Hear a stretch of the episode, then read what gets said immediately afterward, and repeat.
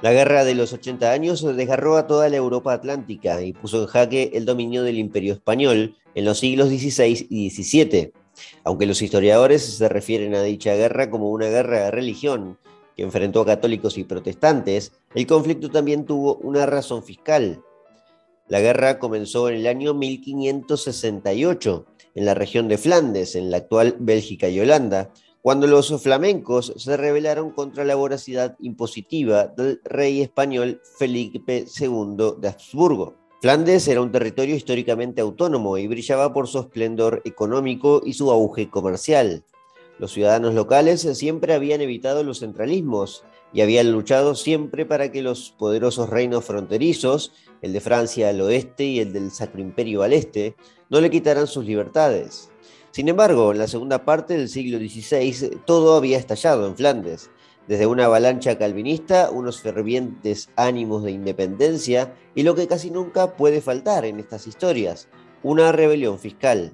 Hoy en Historiopolis, en este cuarto capítulo de rebeliones fiscales, vamos a examinar cómo fue que comenzó la guerra de los 80 años. Nos meteremos en un conflicto donde todos querían destruir al imperio español. Y averiguaremos cómo los ánimos secesionistas más la intervención de Inglaterra dieron paso a la creación de un nuevo país, que más tarde se convertiría en la República de Holanda.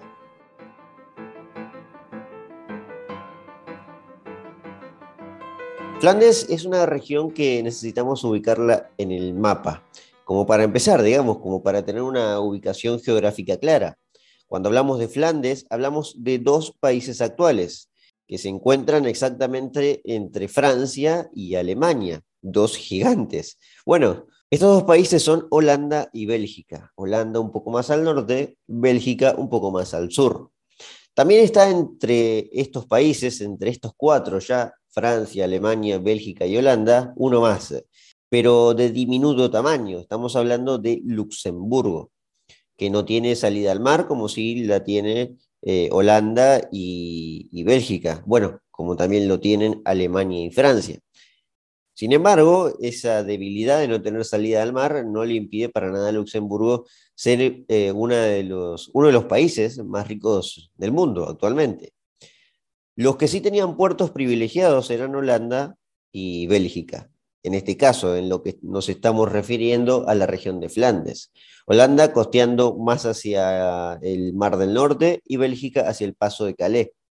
Ambos comerciando siempre con Inglaterra durante casi toda su historia porque, bueno, Inglaterra era más o menos lo que tenía eh, más cercanía a Flandes.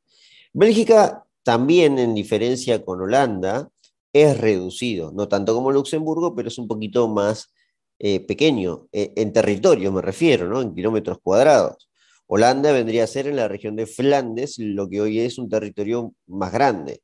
Pero no le saca mucho, mucha diferencia poblacional tampoco.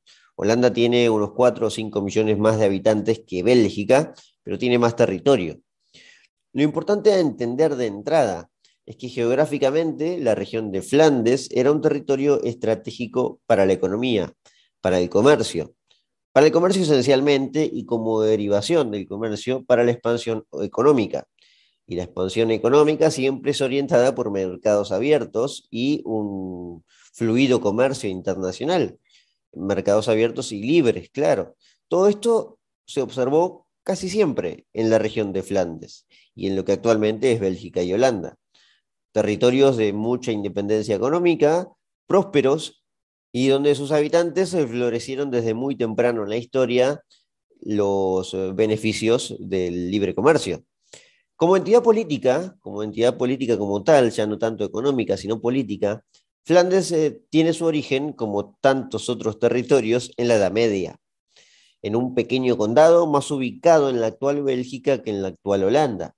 El condado se llamaba así, el condado de Flandes. Dentro de ese condado había ciudades, por supuesto, muy prestigiosas y muy prósperas. Dos de ellas eran Brujas y Gante, las ciudades actuales de Brujas y Gantes.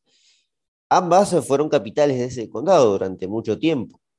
Fue en esta región, de hecho, donde nació la mayor producción de lana en Europa. Se producía mucha lana en Flandes, que luego se comercializaba con Inglaterra para la fabricación de telas. Como saben ya, en la era moderna Inglaterra iba a tener una incipiente industria que se abastecía de la lana, en algunos casos, de la que provenía de Flandes. De hecho, muchos flamencos terminaron emigrando a Inglaterra y llevaron sus conocimientos y su producción ya a Inglaterra, cuando se unieron en la fe eh, una parte de la región de Flandes con Inglaterra por, porque, bueno, se convirtieron al protestantismo, que lo vamos a ver hoy, por supuesto. Por lo menos hasta el siglo XIV aproximadamente, el condado siempre había sido vasallo del reino francés, el condado de Flandes, me refiero. En ese siglo, en el siglo XIV, gobernaba en Francia todavía, por lo menos hasta principios del siglo XIV, la dinastía de los Capeto. Los Capetos, es decir, tenían bajo su dominio al condado de Flandes durante, bueno, tres o cuatro siglos. Sin embargo, el vasallaje que, el condado de Flandes le prestaba al reino francés no le impedía a los flamencos ser casi autónomos en su totalidad. Tal es así que en las ciudades de Brujas y la ciudad de Gantes y algunas más también que integraban la región de Flandes, toda esa economía que florecía en algún momento tenía mucho que ver con una entidad política específica, porque esas ciudades eh, son conocidas en la historia como las ciudades-estado. Ciudades-estado que tenían mucha independencia frente a la corona o a la autoridad superior. Ciudades-estado que además eran similares e idénticas quizás a las ciudades-estado italianas, que se pusieron en aquel entonces eh, también de moda, porque allí se hablaba solamente en idioma de libre comercio, y libre comercio a ultranza.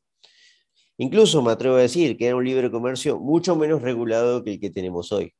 Estas ciudades-estado, las de Brujas y las de Gante y muchas más de, de la región de Flandes, y sumando las italianas, eh, son consideradas como entidades políticas que dieron origen nada más y nada menos que al capitalismo y a los mercados financieros. O mejor dicho, supieron tejer un buen mercado financiero que luego hizo nacer al capitalismo. Una cosa trae a la otra. Por supuesto, todo aquello ensalzado con un montón de libertades económicas.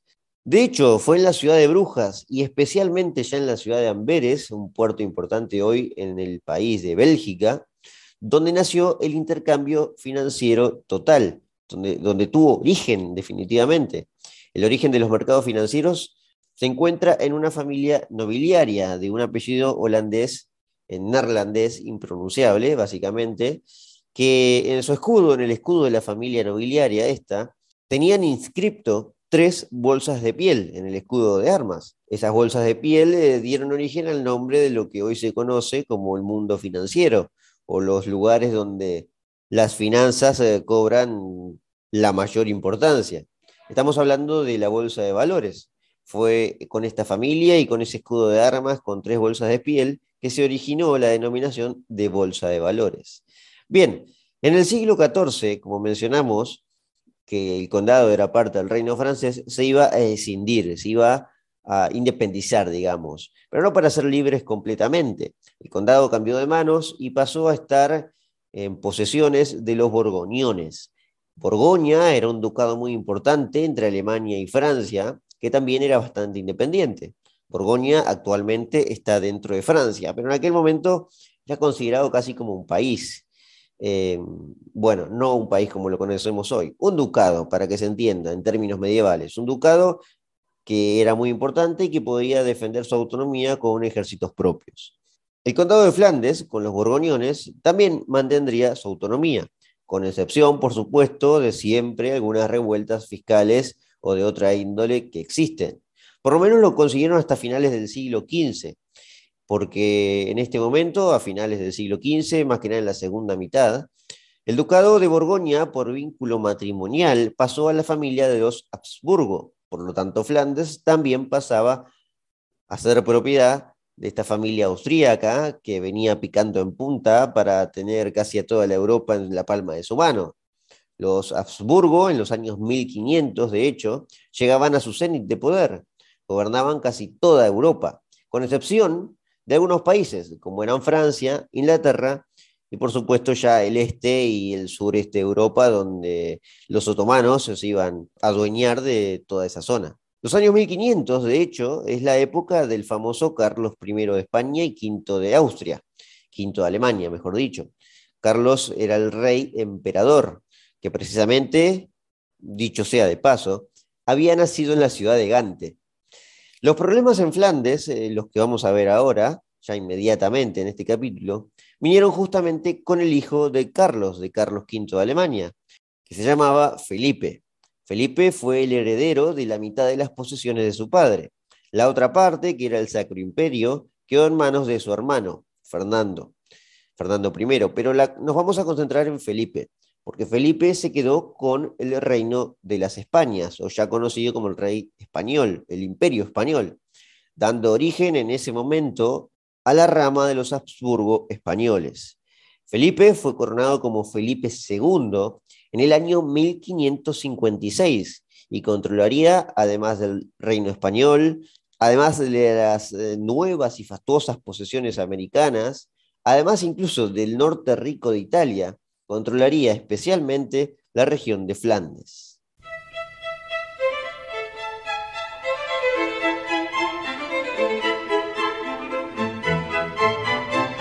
En este momento, ya cuando nos ubicamos en el tiempo, en el año 1556, cuando llega el primogénito de Carlos, eh, Felipe II, al poder, Flandes ya no era más un condado, ya no era considerado un condado, sino que era propiedad del nuevo rey, pero que había sido modificado en su estatus de entidad política.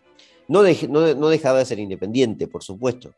Pero también es cierto que tenemos que tener en cuenta que este año en que asume Felipe II, 1556, ya no es más un año en el cual se puede ubicar la era medieval.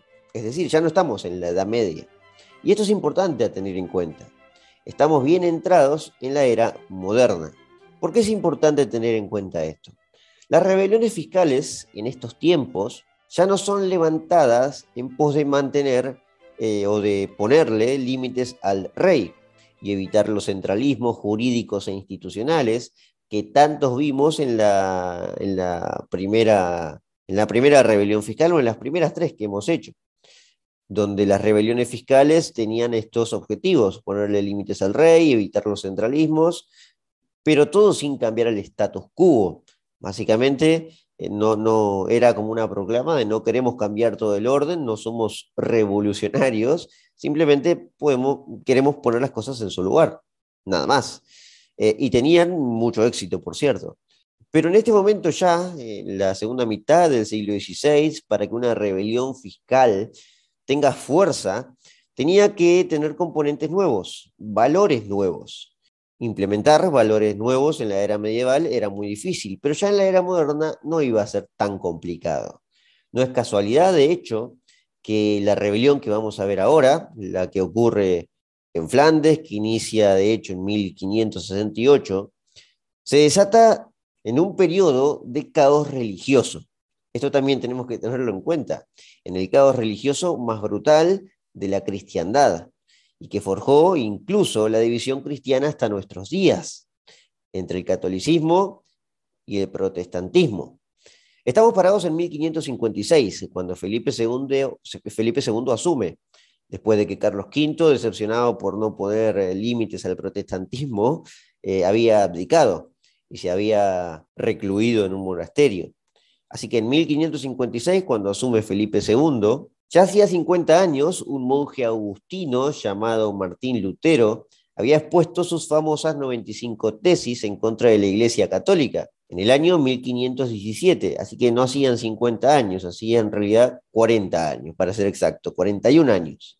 Perdón, estoy mal con las cuentas, 39 años. Ahí está, cuando asume Felipe II, hacía 39 años que Martín Lutero, un monje agustino, había clavado en una iglesia de Wittenberg en Alemania sus 95 tesis. Está de más aclarar que eso generó una gran conmoción y la Iglesia Católica, después de tratar de hacerlo entrar en razón, lo terminó excomulgando.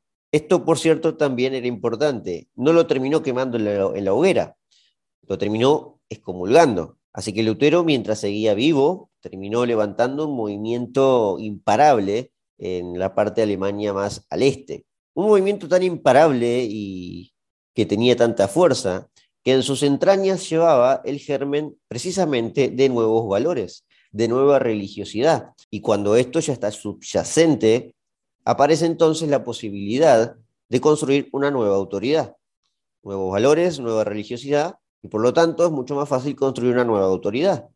Es decir, bajo el protestantismo que acababa de surgir en el momento que asume Felipe II, o hacía pocas décadas, en su rama luterana, calvinista o anglicana, porque después se dividirían entre ellos, se podían constituir nuevas autoridades. Esto es lo que va a recalar en Flandes, donde por supuesto la suba de medida de impuestos de la monarquía española también iba a existir e iba a proporcionar la excusa perfecta para construir una nueva autoridad, ya que lo que los iba a separar también era la religión, y ya lo vamos a ver. Pero quería dejar esto en claro, ya que como expliqué en aquel primer capítulo de rebeliones fiscales, los impuestos no son jamás el único motivo que da inicio a una revuelta. Por eso acá, en esta, en la, rebelión de Flandes, en la guerra de los 80 años y en lo que va a dar nacimiento a, a un nuevo país, tenemos varios motivos, entre ellos el factor religioso.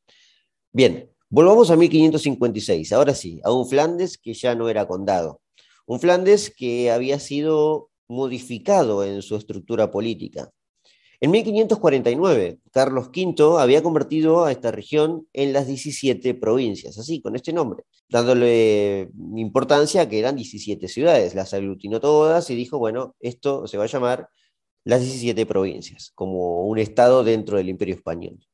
Tratando a su vez también de conservar costumbres y leyes en territorios, como dije desde un principio, históricamente descentralizados. Europa, como dije también, estaba caldeada por el estallido religioso. En el momento que asumió Felipe II, de vuelta en 1556, Carlos había firmado la paz de Augsburgo, un tratado que ponía una especie de tregua en Alemania y que permitió a los luteranos crear sus propios principados dentro del Sacro Imperio con eh, la posibilidad de promulgar la fe protestante. Cada príncipe tenía la potestad de aplicar en sus súbditos dicha religión calvinista, anglicana o protestante, o por supuesto católica, claro. Esa paz de Habsburgo que se firmó en el momento que asumía Felipe II era nada más que eso, una tregua, porque desde Francia y principalmente desde la ciudad de Ginebra, en Suiza, se extendían los calvinistas, protestantes más radicales, seguidores de otro monje parecido a Lutero que se llamaba Juan Calvino. Este era un teólogo también, que había estudiado muchísimo sobre religión. Era un reformista más, básicamente, que le había declarado la guerra a la Iglesia Católica.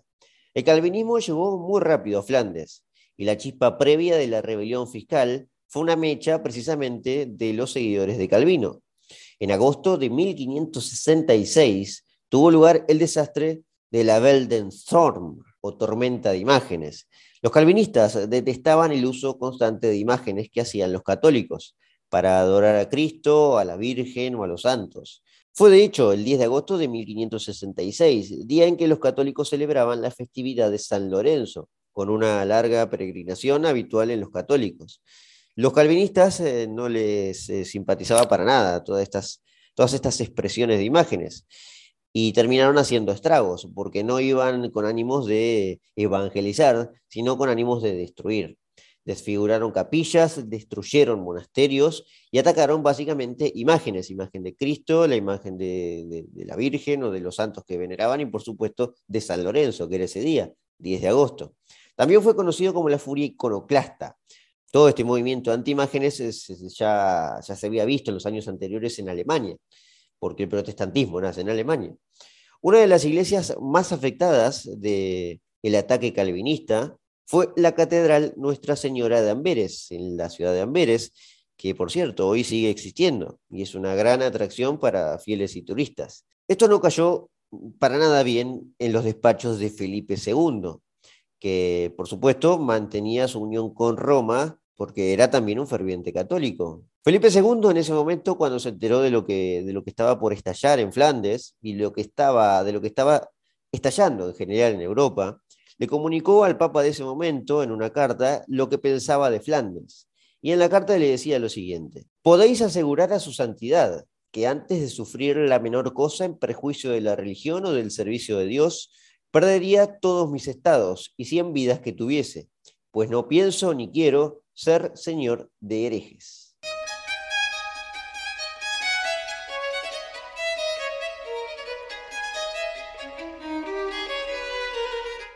Una de las decisiones más importantes que tomó Felipe II fue nombrar como gobernador de Flandes a un experimentado militar y, bueno, de hecho, héroe de la historia española, que hoy es recordado. Bueno, por buena parte de España, pero hay otra parte que, no, que lo tilda como un genocida. Se llamaba Fernando Álvarez de Toledo y Pimentel, pero si lo digo así no lo van a conocer mucho. Bueno, un español probablemente sí, pero no un, hispano o un compatriota argentino. Estamos hablando del famoso Duque de Alba, un guerrero de mil batallas que fue el gran acompañante de Carlos V en sus campañas bélicas y religiosas y, y, en sus cruzadas también contra el Imperio Otomano, que trataba de invadir Austria y lograron ponerle un freno también en Viena, las tropas de Carlos y del Duque de Alba. El duque de Alba era la persona más indicada precisamente para poner orden. Pero ojo, no era algo tan fácil. Necesitaba un gran ejército. Los ejércitos por aquel entonces no eran tan fáciles convocarlos. No es como hoy, que cada país cuenta con un servicio militar obligatorio. Era la era moderna, sí, pero todavía el servicio militar obligatorio no existía ni existiría por mucho tiempo. A los soldados había que pagarles, y bien, y por supuesto mantenerlos con víveres, eh, con recursos que en ese momento España no podía abastecer. Sí, a pesar de todo, a pesar de que era el imperio más grande del mundo en ese momento, porque estaba enfrentando distintos conflictos en distintos lugares de Europa. Así que el problema era también económico. La hacienda de los Habsburgo, en la segunda mitad del siglo XVI, a pesar de tener como propiedad semejantes territorios, tenía graves problemas financieros.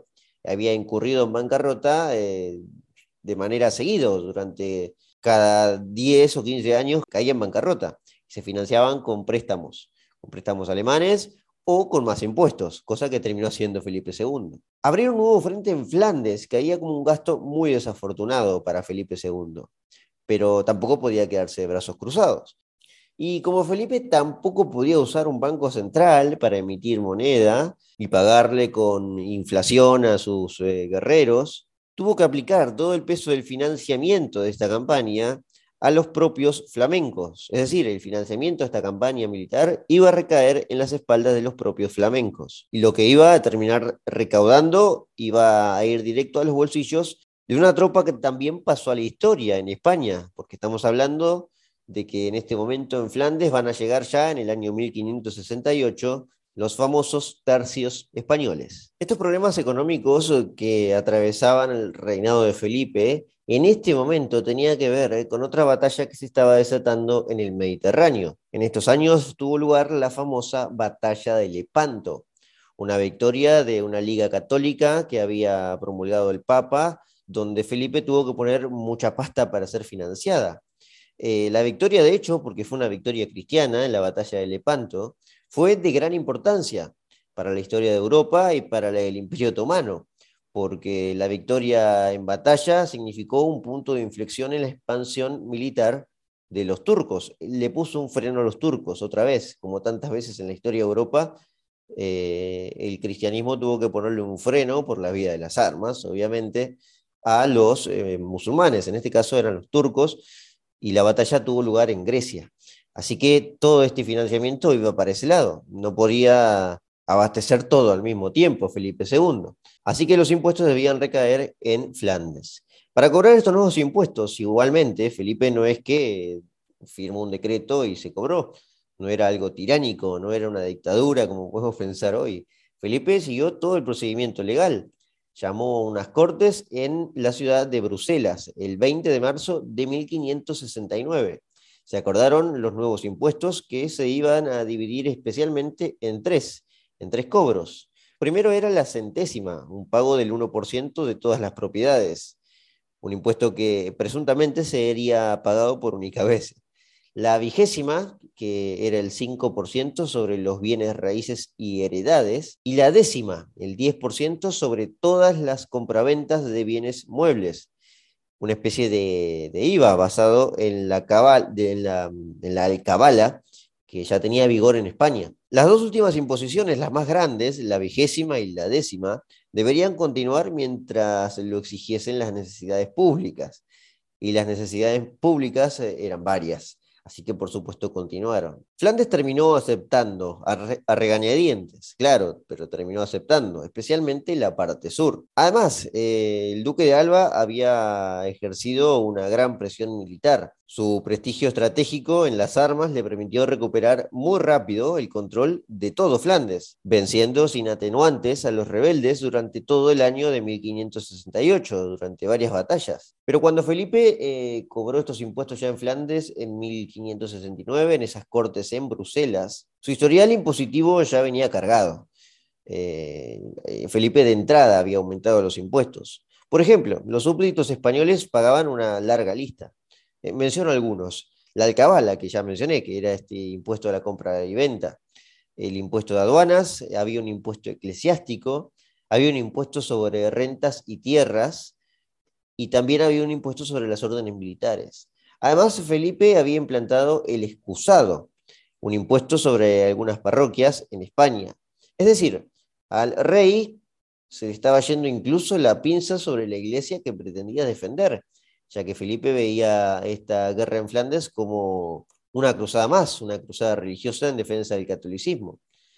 Pero para financiarlo, obviamente, metía mano en las iglesias y esto supuso también alguna crítica de algunos eclesiásticos. Como dije, en el sur estaba más eh, expandido el apoyo a la soberanía española y en el norte había mayor reticencia, pero el duque de Alba pudo eh, recuperar todo eso muy rápido, toda la región de Flandes. Pero en los puertos más al norte se fue donde la nobleza había simpatizado ya no solo con el calvinismo, sino con la idea de dejar de pagar impuestos y declarar eh, una independencia absoluta del reino español.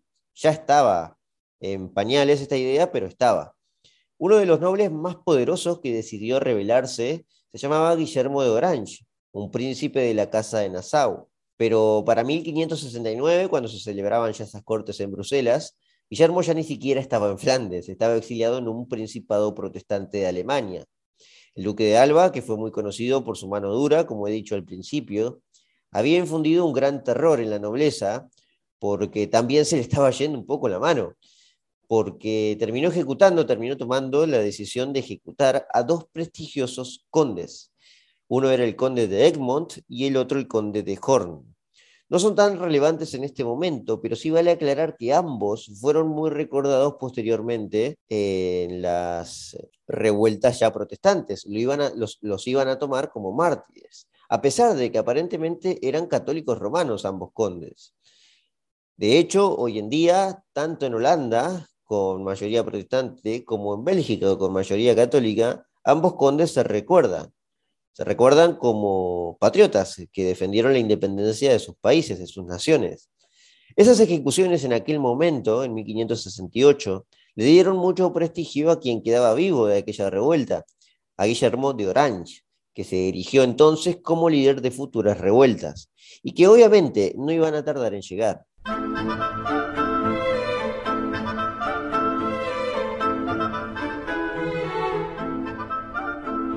En abril de 1572, Guillermo de Orange, reforzado con extranjeros, especialmente con unos mercenarios eh, que venían de trabajos navales, y fue por eso que se denominaron como los mendigos del mar, terminaron tomando el puerto de Briel, casi sin resistencia española. El puerto de Briel es una pequeña, bueno, un pequeño puerto que está al norte, hoy en la actual Holanda. Lo que dio paso a que muchas ciudades en ese momento que volvió la rebeldía se sumasen al bando rebelde, precisamente al de Guillermo de Orange. En esos tres años habían pasado muchas cosas, especialmente se había desgastado el prestigio español, o mejor dicho, las tropas de los tercios españoles porque el duque de Alba había aprobado nuevos impuestos en esos años, incluso unos meses antes, porque necesitaba mantener a las tropas en todo el territorio de la región de Flandes. El problema que tenía en ese momento el duque de Alba era que no podía mantener tropas en todos lados y que descuidar alguna guarnición significaba abrirle una ventana de oportunidad a los extranjeros, a los rebeldes que venían desde afuera o que incluso había dentro. Fue por eso que el duque de Alba, con el paso del tiempo, perdió popularidad. También se sumaban aquellas ejecuciones de los condes, que aparentemente eran católicos, se sumaban ahora los nuevos impuestos, y en ese momento caldeado llegaban los rebeldes del exterior. Dicho en otros términos, Alba se había ganado mala fama. La ola rebelde y el entusiasmo del norte recobraron importancia y en ese momento, en 1572, parecían imparables. Las ciudades de Holanda y Zelanda se convirtieron en los bastiones de Guillermo de Orange, que ya para el año 1574 había sido nombrado como máxima autoridad holandesa. El quiebre entre el sur y el norte estaba prácticamente sentenciado, aunque no en los papeles, sí en los hechos. Como consecuencia del avance rebelde, Felipe terminó reemplazando al duque de Alba y nombró a un tipo más eh, diplomático, militar de, larga data, pero más diplomático, que se llamaba Luis de Requesens. El duque de Alba ya estaba muy grande y, como dije, había perdido mucha popularidad. Ya no podía poner orden ni en sus propias filas. Requesens había llegado para firmar eh, algún tipo de entendimiento con Guillermo Orange, para firmar la paz, básicamente. Pero Guillermo en ese momento ya estaba muy animado con lo que le decían sus propios nobles y sus propios seguidores, de que él tenía que, ya a esta altura, secesionarse. Y Guillermo además lo quería todo, quería también la parte del sur. Así que eh, Requesens no pudo firmar ningún tipo de trato. Se prestó para la paz, pero no la pudo conseguir. Guillermo ya estaba muy ambicioso. En el corto plazo, Requesens no tuvo otra opción que romper hostilidades y logró con el, con el tiempo cambiarle la imagen al ejército, eso sí. Eh, de hecho, eh, le plantó batalla enseguida. En el año 1576 logró tomar la ciudad de Zelanda, lo que parecía un bastión protestante. Sin embargo, y aquí viene un punto de inflexión crucial, en el año 1576, las tropas españolas en ese momento, después de tomar la ciudad de Zelanda, se terminaron amotinando y abandonaron la ciudad. El motivo era que Felipe adeudaba el sueldo de las tropas desde hacía más de dos años. ¿Se acuerdan que les mencioné ya de entrada el problema económico del fisco español? Mantener un ejército siempre fue difícil. Lo es hoy, eh, lo es en una guerra moderna del siglo XXI. Imagínense si no sería difícil en el siglo XVI ya que las tropas españolas estaban en el lugar desde hacía ocho años, ya estamos en 1576, y los tercios españoles, con la comandancia del duque de Alba, habían llegado en 1568. Los frutos del comercio en medio de la guerra tampoco prosperaban en Flandes. Así que este ejército eh, se terminó retirando de Zelanda, la ciudad que habían conquistado, pero que rápidamente fue entregada nuevamente a los eh, rebeldes. En la retirada, de hecho, este ejército lleno de mercenarios hambrientos y sin dinero, terminaron asaltando una ciudad muy prestigiosa, que era la de Amberes, la misma que había sufrido la furia iconoclasta de los protestantes. El saqueo de la ciudad de Amberes eh, minó bastante el prestigio español, que venía en caída libre. Quien se encargó de restablecer el orden no fue Luis de Requesens, porque de hecho falleció, sino que fue un conde católico del sur, el conde Felipe de Croix, un conde católico y local, por cierto, era de allí, no era que venía de España. Se dirigió como autoridad e incluso logró llegar a un acuerdo. El 8 de noviembre de 1576, junto a Guillermo de Orange, firmaron un trato, lo que se dio a conocer como la pacificación de Gante, porque también se firmó en dicha ciudad. Esto fue básicamente una alianza entre católicos locales, más del sur, y los protestantes del norte, al mando de Guillermo de Orange. Uno de esos puntos eh, en que se encontraron ambos fue que ambos pretendían expulsar a las tropas españolas, que más que nada, como dije, eran mercenarios, especialmente alemanes o portugueses. Lo que trataron de promover en, en una palabra fue la paz, la paz formal entre provincias rebeldes, católicas de un lado y protestantes del otro, y darle autonomía a Holanda y Zelanda. Este pacto implicaba que España saliera del medio. O sea que en este momento fue que España terminó de perder toda la autoridad y todo el prestigio posible, en ocho años de, guerra, ya a esta altura. Perder estas dos virtudes tan importantes, la autoridad y el prestigio, para un reino tan poderoso, significaba, como dije, un punto de inflexión, un antes y un después.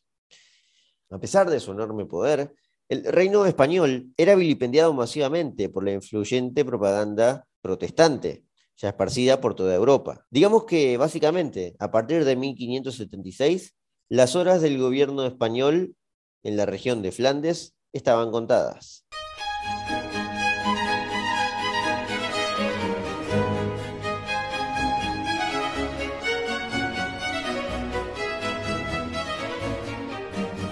Ojo, que los españoles estuvieran de capa caída no significaba que iban a ceder. Son españoles, no se olviden. Y mucho menos que iban a rendirse. Felipe II nombró a un nuevo general en Flandes, otro de los mejores de sus filas, de sus filas militares me refiero. Quien entró en escena en este momento fue Alejandro Farnesio, duque de Parma y ferviente católico. Muchos rememoran su actuación, la ponen en el mismo lugar que el duque de Alba, pero este quizás Farnesio tuvo más éxito en Flandes, ya que gracias a sus dotes militares se recuperaría el control nada más y nada menos que de 30 ciudades del sur de Flandes.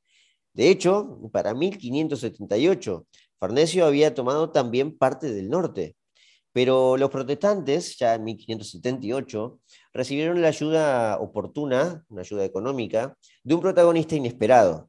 Ese protagonista fue el reino de Inglaterra. Isabel I de Tudor era quien gobernaba en ese momento y aportó recursos para la causa protestante. No tropas, no tropas aún, sino recursos, que era lo único necesario para hacer la guerra. Lo que le permitió a Guillermo Orange tomar el norte, volver a tomarlo y ya sentenciarse como, como autoridad completamente legítima. En 1579, la división de hecho estaba demasiado clara y ninguno de los dos frentes iba a ceder. Esta situación tan evidente como se los plasmo yo, eh, que había protestantes al norte, a la orden de Guillermo de Orange, y católicos al sur, ahora a la orden de, Alejandro Farnesio, se terminó plasmando en dos alianzas. En el sur, las ciudades católicas le juraron lealtad a Felipe II e hicieron las paces con España. Sin embargo, los flamencos del sur no lo hicieron gratis, ya que exigieron una serie de condiciones específicas para volver al dominio español. Entre aquellas condiciones figuraba, por supuesto, la de anular todos los nuevos impuestos que había creado y aumentado Felipe. Y adivinen qué, Felipe II lo iba a conceder. Repasemos algunas de estas exigencias, cuatro, para ser exacto, por lo menos las cuatro más importantes. La primera decía, no deben existir más guarniciones de tropas mercenarias extranjeras, por aquello que había ocurrido, el saqueo de Amberes de la propia fuerza que en teoría tenía que defender la región católica. El segundo punto fue que la administración debía volver a organizarse como en la época de Carlos V. ¿Se acuerdan que hablé de las 17 provincias? El tercer punto tenía que ver con que el catolicismo romano ahora sea la única religión permitida. Es decir, debería prohibirse cualquier otro tipo de culto. Y el cuarto punto, ahora sí, era el tema impositivo. Todos los impuestos creados después del reinado de Carlos V debían ser abolidos. Bueno, y lo consiguieron. No estaría mal tomar esta receta de los flamencos católicos del, sur y aplicarla hoy, no sé, y exigirle a algún presidente actual que anule los impuestos creados desde que llegó al poder. Sí, parece un poco más difícil. Bien, esta alianza que se firmó en aquel momento, en 1579, Tuvo lugar en la ciudad de Arras, por lo que pasó a la historia como la Unión de Arras, que estaba integrada por los condados de Nao, Artois, Lille, Namur y Luxemburgo. De aquí no es que nació un nuevo país, pero sí recuperaría su autonomía, casi sin nuevos impuestos y bajo la corona española. De hecho, estos territorios pasaron a conocerse como los Países Bajos Españoles, que mucho más tarde derivaría en Bélgica y Luxemburgo ambos católicos a día de hoy. Y por cierto, también muy ricos para los que dicen que el catolicismo trae pobreza. No parece estar evidenciándose en estos dos países. Bien, mientras tanto, en ese momento, mientras se firmaba la Unión de Ras, en el norte Guillermo junto a los suyos y las provincias también del norte formaron una nueva alianza, que fue conocida como la Unión de Utrecht, firmada en dicha ciudad. A esta unión, a la Unión de Utrecht, la formaban siete de las provincias más importantes, estas eran, y guarda con la pronunciación, ya les aviso porque holandés es demasiado complejo. Las provincias eran Groningen, Frisia, Overijssel, Welders, Utrecht, Holanda y Zelanda. Estas dos las más fáciles, Holanda y Zelanda. Bien, estas siete, con una de las ciudades más importantes que acobijaban eran La Haya, por cierto. Bien, esta unión, que implicaba un pacto de colaboración mutua contra la España católica, fue la declaración de algo incluso más ambicioso, algo mucho más ambicioso. Porque dos años después, en el año 1581, Estas siete ciudades firmaron el Acta de Abjuración, un documento que significaba en la práctica una declaración de independencia, de independencia definitiva del reino español. En ese momento, en 1581, acababa de nacer la República Holandesa, que en ese momento en realidad era más conocida como la República de las Siete Provincias o Provincias Unidas de los Países Bajos. El otro nombre, por cierto, que le ponemos a Holanda es los Países Bajos. El primer gobernante era obviamente Guillermo de Orange, que pasó a ser conocido como Guillermo I. No era considerado un rey, ojo, porque aquello era en teoría una república, como dije, la República Holandesa, pero ejerció básicamente como un rey. El cargo oficial era estatuder, que sería gobernador o lord protector en ese momento para que se entienda. Pero claro, el cargo también era hereditario, por eso es que le pongo la similitud a un reino. Así que en la práctica funcionó básicamente como una dinastía. De hecho, había fundado una dinastía, que fue la Casa de Orange-Nassau. Estos Orange-Nassau van a pasar a ser muy conocidos posteriormente, porque son los que a finales del siglo XVII, en la Revolución Gloriosa Inglesa de 1688, pondrían a su propio rey en la corona de Inglaterra. Pero bueno, faltaba mucho para todo aquello. Lo que acababa de pasar en 1581 ya sí era en serio un punto de inflexión. El general Farnesio gobernaba ahora los Países Bajos españoles, en el sur, y los Orange-Nassau los Países Bajos holandeses. Sin embargo, ni Farnesio ni Felipe II, por supuesto del lado español, iban a permitir la secesión tan fácilmente. La guerra se volvería a desatar, casi que inmediatamente. De hecho, Inglaterra ahora se iba a meter de lleno en el conflicto, lo que dio paso a lo que se conoció ya en 1585 a la guerra anglo-española. Pero todo lo que se desató después ya no podemos atribuirlo tanto a una rebelión fiscal. Los motivos ya eran por poder y por territorio, incluso ya no tanto por religión. Los sucesivos conflictos bélicos durarían hasta el año 1648. En ese momento, en 1648, habían pasado ya unos largos 80 años desde la primera batalla en Flandes, en 1568 cuando el duque de Alba había llegado con los tercios españoles a Flandes para poner orden. Es por eso que a grandes rasgos todas estas guerras fueron aglutinadas por los historiadores en una sola, la guerra de los 80 años, porque duró aquello, 80 años, que inició como un conflicto religioso, como hemos visto, y derivó en desmedidas ambiciones de poder, donde ya la religión ocupaba un segundo plano. La guerra de los 80 años fue como un gran incendio que azotó a toda la Europa atlántica. Sin embargo, la chispa que encendió la mecha se prendió en Flandes, como hemos visto hoy. Y sí, fue una chispa que se prendió como consecuencia de una suba de impuestos.